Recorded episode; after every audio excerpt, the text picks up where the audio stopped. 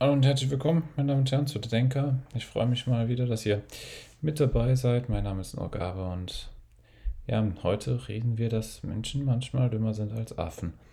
Beziehungsweise dümmer als der Zufall, weil das Experiment hat eher den Zufall untersucht, weil Affen zu sich zufällig für eine Sache entscheiden. Gerade wenn sie nach solchen Sachen wie Fakten gefragt das Buch heißt Factfulness bei Hans Gosling und zeigt eine ganz interessante Sicht auf die Welt und auf Fakten und zeigt auch, wie falsch wir manchmal doch liegen und das einfach so.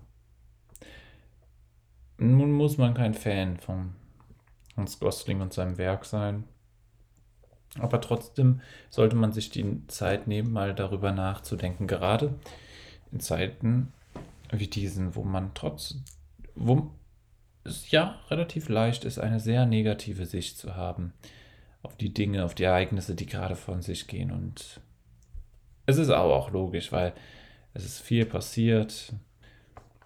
Kriege waren die letzten Jahre nie so nah und trotzdem ist nicht alles schlecht, auch obwohl das Buch ähm, schon ein paar Jährchen alt ist. Ich glaube 2017 oder 16 dürfte es ähm, released worden sein.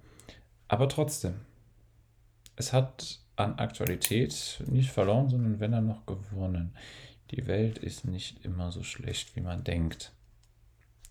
Das sagt Factfulness aus und darum kümmern wir uns jetzt auch. Die Welt ist nicht immer so schlecht, wie es geht. Es gibt zehn Punkte, die ihr behandelt. Zehn Punkte, die Faustregeln der Factfulness.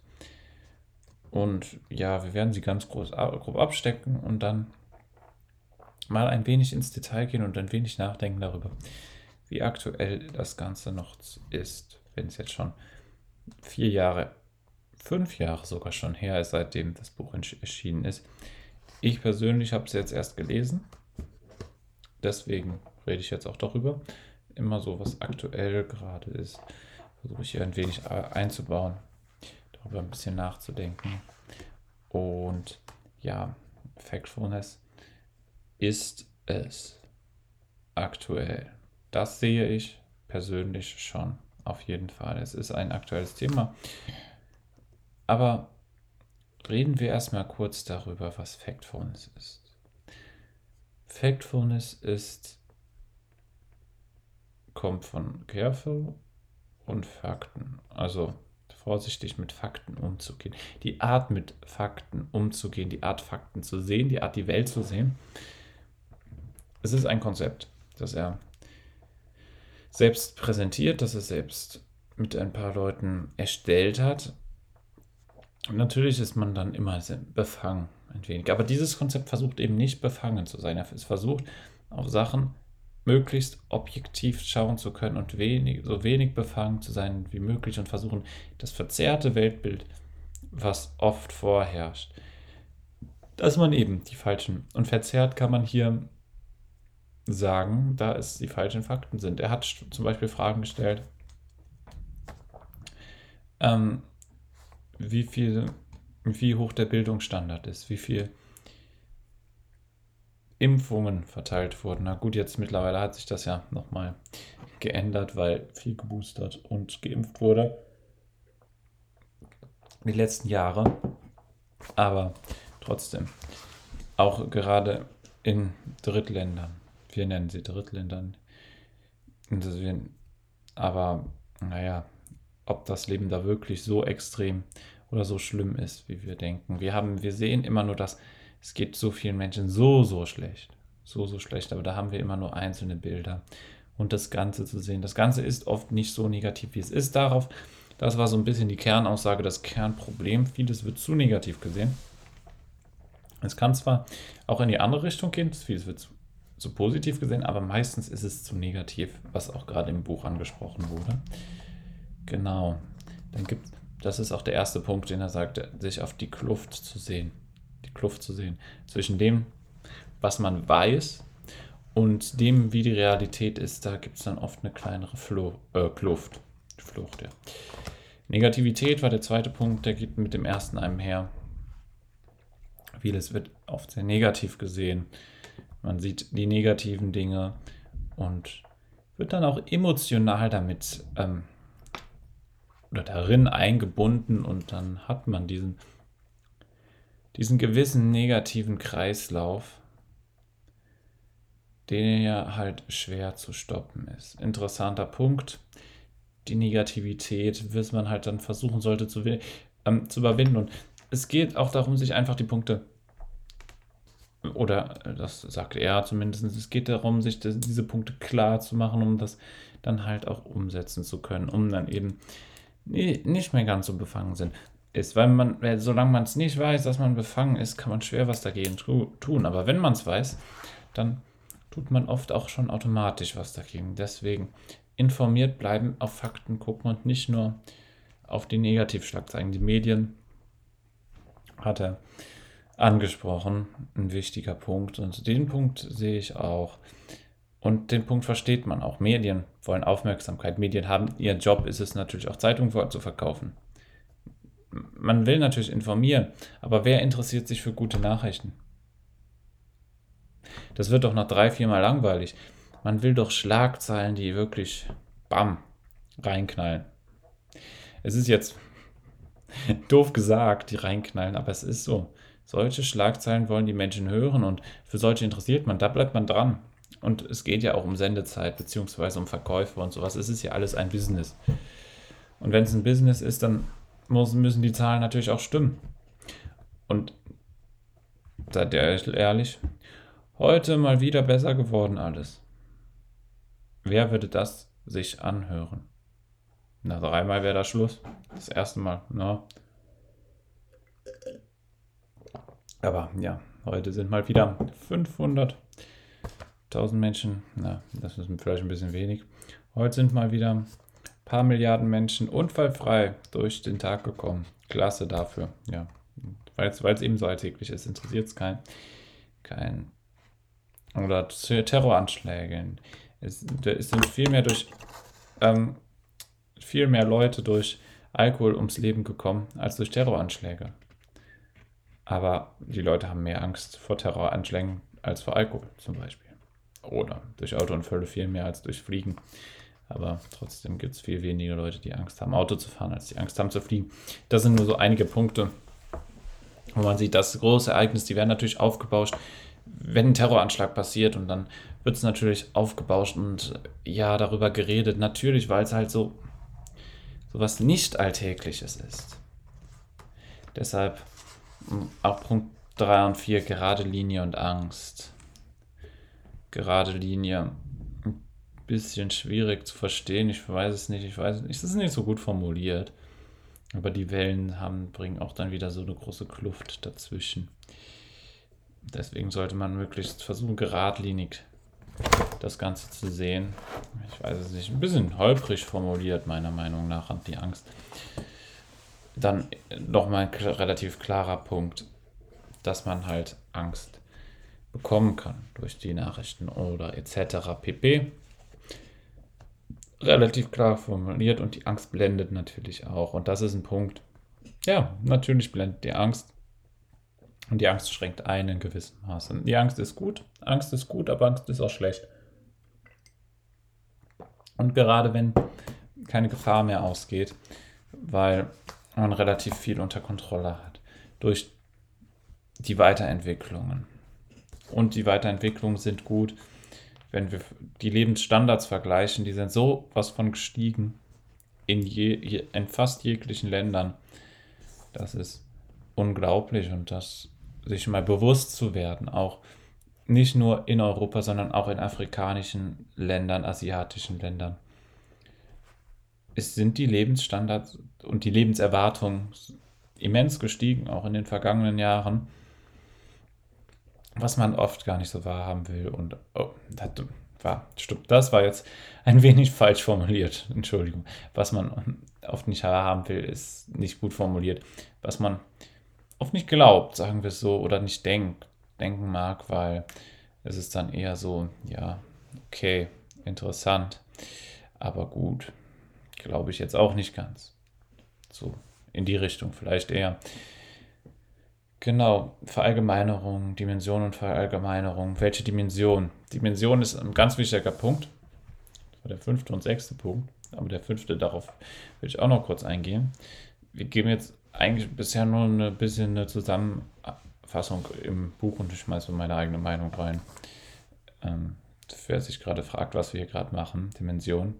Dimension, in welcher Dimension werden Fakten dargestellt? Beziehungsweise sind ja, sind ja keine Geschichten, die gelogen sind, aber wie, das habe ich auch eben schon mit Terrorattacken und Alkoholtoten in den Vergleich gesetzt.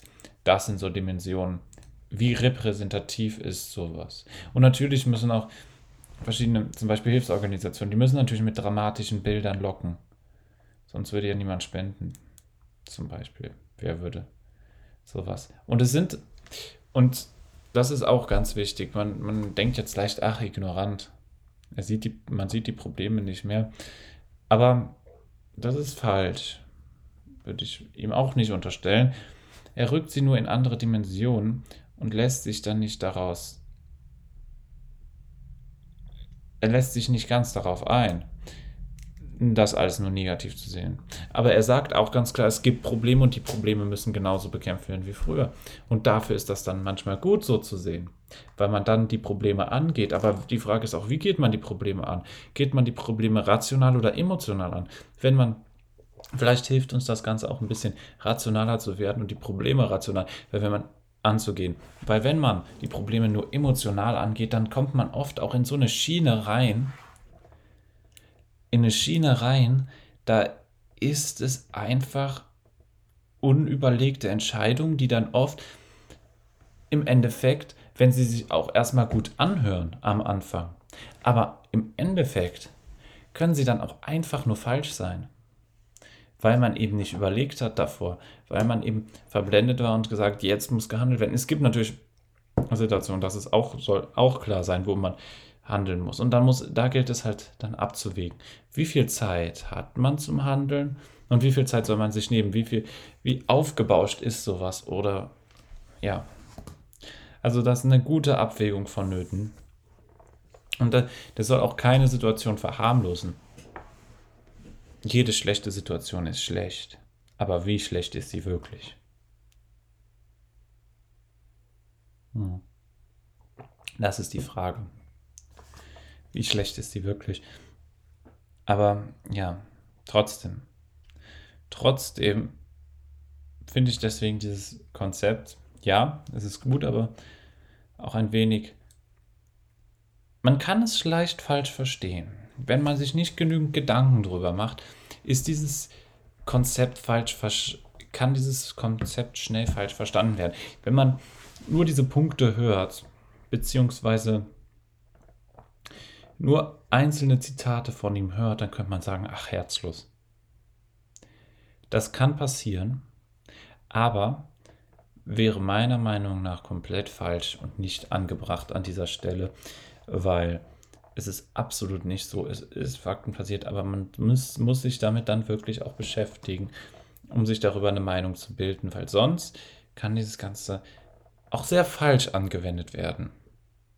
Dass man dann plötzlich zu positiv wird. Kann man zu positiv sein? Ja, das geht auch. Die Fehler überhaupt oder die Probleme überhaupt nicht mehr sehen. Das gibt es natürlich auch. Aber man darf sich durchaus auch bewusst werden, dass vieles besser geworden ist. Das ist ein Punkt, den muss man auch so sehen. Und sowas, so eine Sicht, beziehungsweise solche Fakten zu sehen, ist gerade in, Ze in Zeiten, wo, wo die Negativschlagzeilen, die ja die letzten Jahre nach dem Buch, allerdings Corona und Ukraine-Krise jetzt ganz aktuell, sind ja über uns eingebrochen, aber trotzdem zu sehen, dass die Jahre davor und auch in diesen Jahren trotzdem positive Leistungen erzielt wurden und es trotzdem vielen Menschen besser geht als noch vor 20, 30, 40 Jahren, das auch einfach mal gesehen werden muss. Und wie und jetzt auch wie reagiert wurde auf so eine globale Pandemie. Wenn wir uns noch an verschiedene andere Pandemien erinnern, wie gerade im Mittelalter oder sowas, wie viel Prozent der Menschheit da ausgelöscht wurden und hier haben sich verschieden, Todeszahlen gar nicht so extrem geändert. Und viel, viel Leid wurde verhindert, gerade wie reagiert wurde. Das ist ja auch, was gezeigt wird, dass wir besser auf sowas reagieren können. Auch ein interessanter Gedanke, den ich jetzt persönlich dazu hatte. Nicht immer nur das Negative sehen. Es waren natürlich jetzt schwierige Jahre.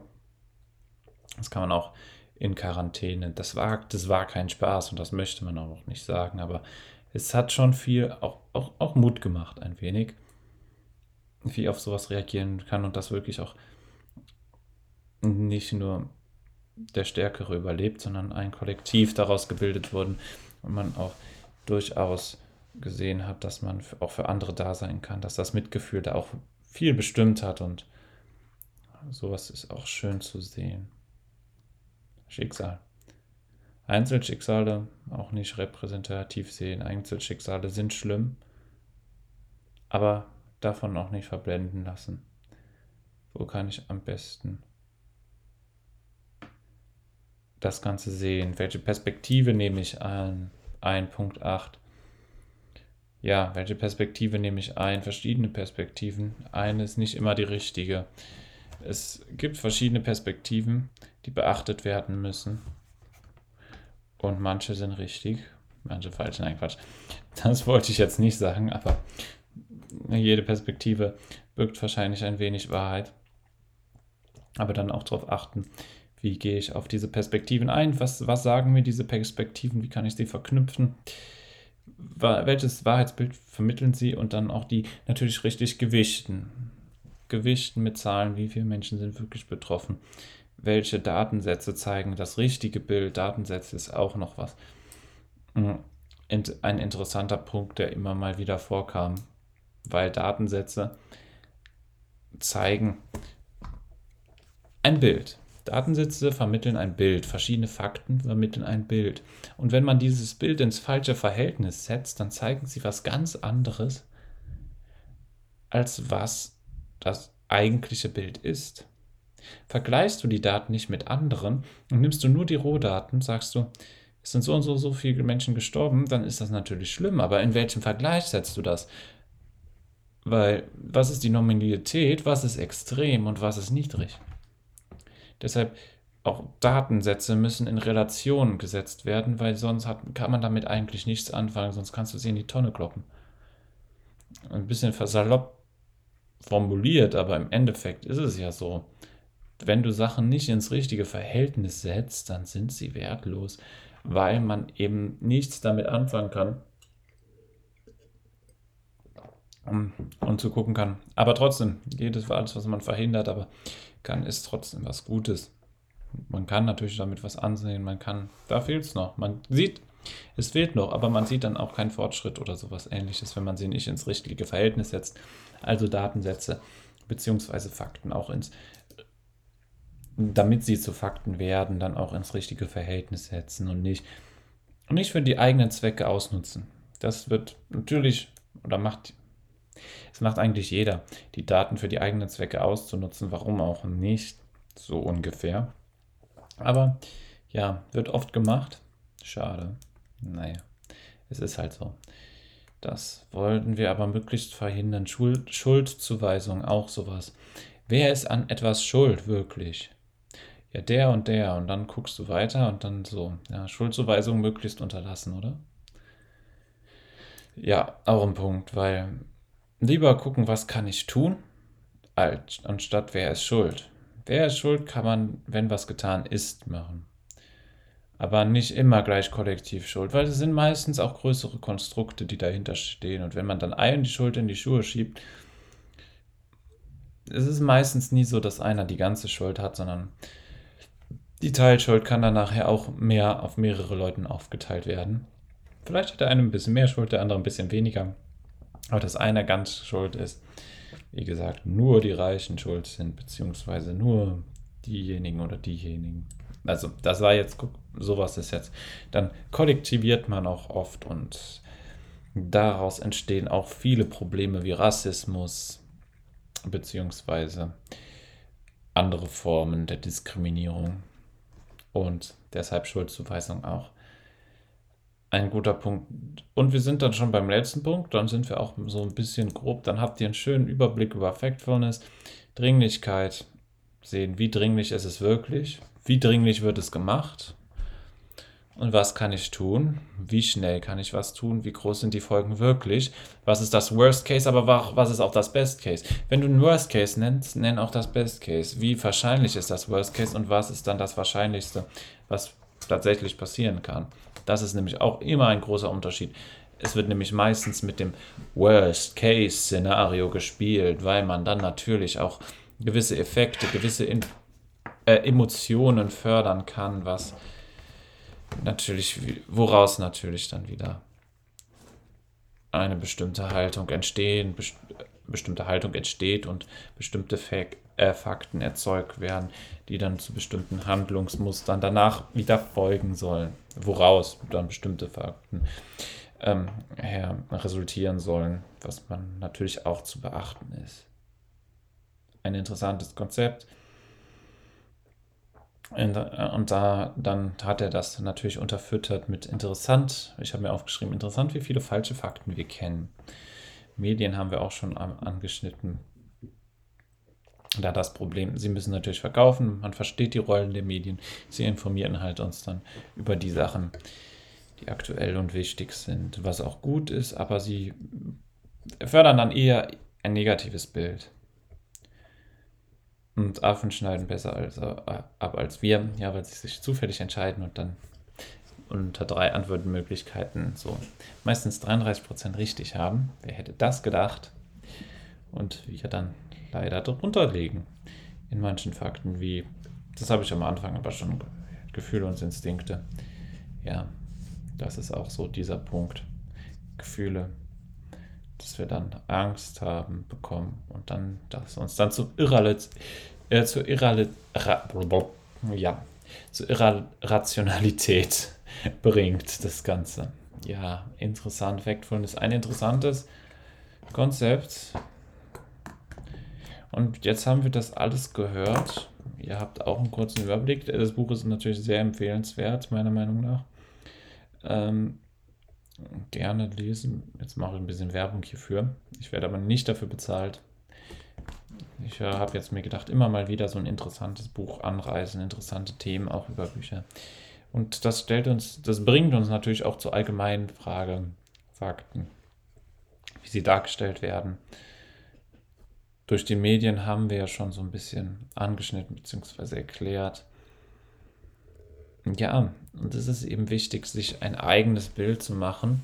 Und eins der wichtigsten Sachen dabei, die Datensätze oder die Daten, die Fakten in so die Kernaussage, die ich mir daraus gezogen habe, ist, Sachen ins richtige Verhältnis bringen und dann auch gucken, was ist das, das Interesse von der einen, woher ich die, diesen Fakt habe und in welchem Verhältnis kann ich das für mich setzen, damit ich, ich habe zwar diese Emotionalität, um schnell zu handeln, aber in welches wie kann ich jetzt rationaler darüber nachdenken. Natürlich sind wir manchmal in so einem Tunnel und da muss man jetzt was tun und da ist es vielleicht auch gut, was zu tun.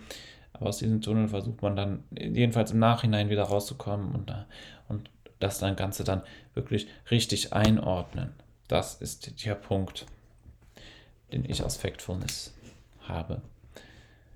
Sehr interessant. Ich hoffe, es war ein schöner Denkanstoß für euch. Euch hat es Spaß gemacht ein bisschen darüber zu quatschen, das Ganze zu sehen. Und ich bedanke mich dann ganz herzlich fürs Zuhören. Ich hoffe, wir hören uns bald wieder. Und bis dahin, ciao, ciao, euer Denker. Und denkt immer dran, erst hören, dann denken, euer Denker. Ciao.